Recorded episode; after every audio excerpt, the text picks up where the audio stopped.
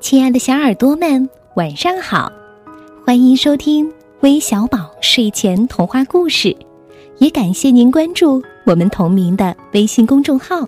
我是珊珊姐姐，在微小宝，我们每天都会有小听众过生日，那今天就有三位小宝贝过生日，一位是来自辽宁沈阳的吴卓林，他的家长想为宝贝六岁生日时点播一个机器人的故事。而且希望这一天能得到微小宝的祝福。第二位呢是来自辽宁大连的王以诺，他希望在生日时，姐姐们能提到宝宝的名字，并祝所有的宝贝健康快乐的成长。第三位是来自黑龙江哈尔滨的杨思乔，在这里，珊珊姐姐祝三位小宝贝生日快乐。当然，今天还有几位小朋友也想听关于机器人的故事。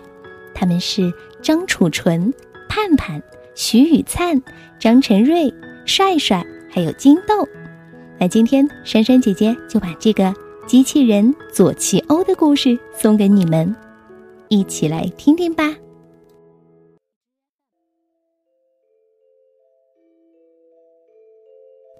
波拉巴什市是一座美丽的城市，大小各异的花园里盛开着鲜花儿。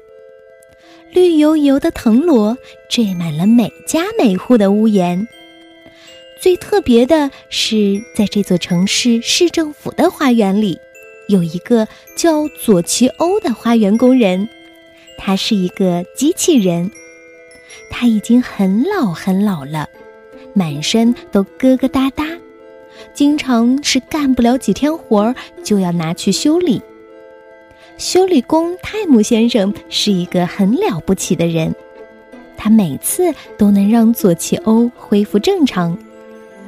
佐奇欧总是哔哩哔啵的叫着，一个劲儿的对他表示感谢。一天早晨，佐奇欧醒来，觉得浑身酸疼，一点儿也不愿意动弹。昨天晚上，他做了一个梦。梦见自己参加了一场剪纸比赛，可发现自己完全不能动了，一动浑身就会发出“克拉克克拉克克鲁克”的噪音。泰木，泰木，我是左奇欧，哦，我不能动了，快救救我！他立即向泰姆发出了求救信号。泰姆被左奇欧的求救声惊醒了，马上带着工具箱跑过来。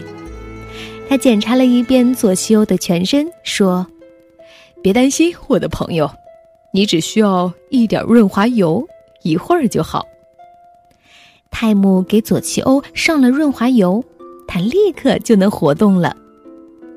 比利比波，佐奇欧谢过了泰姆。拿起草把子，准备去干活。泰姆摇摇头，劝他说：“嘿，朋友，不过你也要当心呀！你现在已经不再年轻，身体状况很不好。要是让市长知道了你现在的情况，他会让你退休的。”佐奇欧生气了，他一点也不服老。为了证明自己还很有力气。他又蹦又跳，一连翻了三十六个跟头。哼，我还没有老到那个份儿上呢。突然，他头顶的指示灯闪着蓝光，报警汽笛嘟嘟嘟的叫起来，身上的三只马达科尔科尔超速运行。左丘想向前走，但身体却不由自主地转向后面。他想向右转，却歪向左边儿，最后停在小路的中间不动了。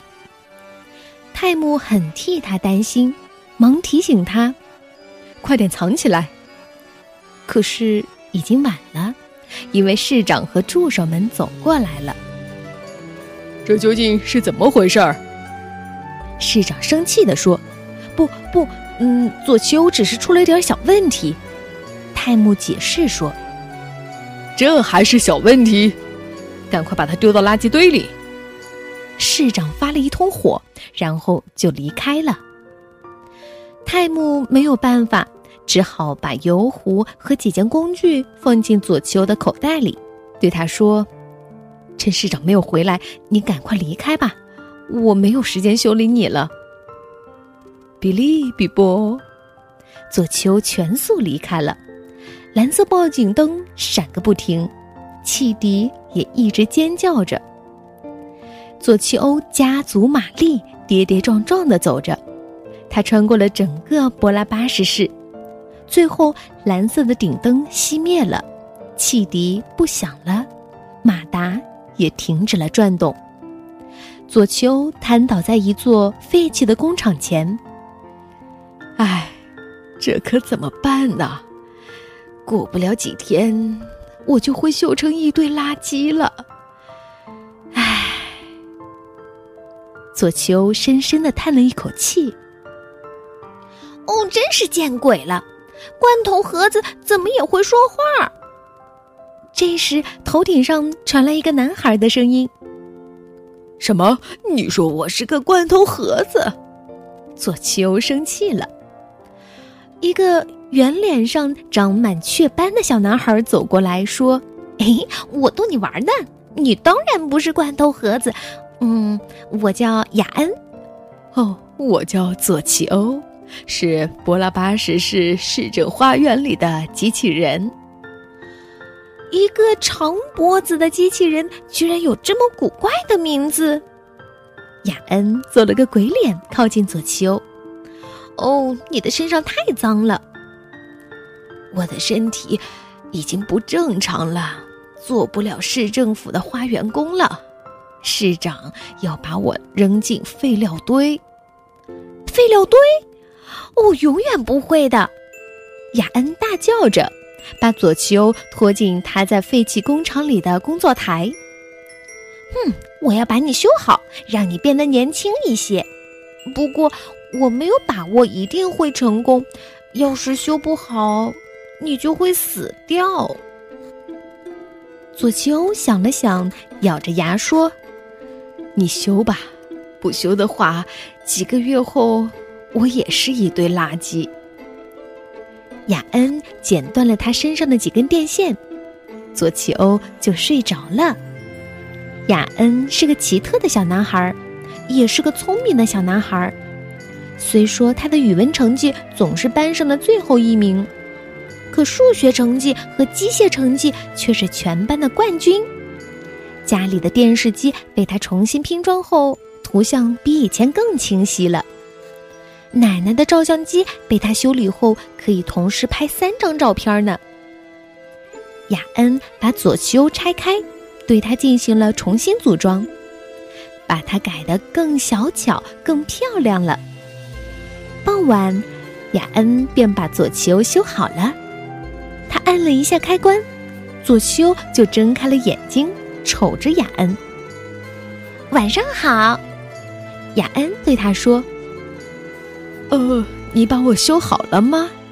左丘问。“嘿，完全好啦。”比利比波，左丘高兴极了。他走到镜子前照了照，哇哦，他起码年轻了十岁。不过。他马上就发现自己比以前矮小了一半儿。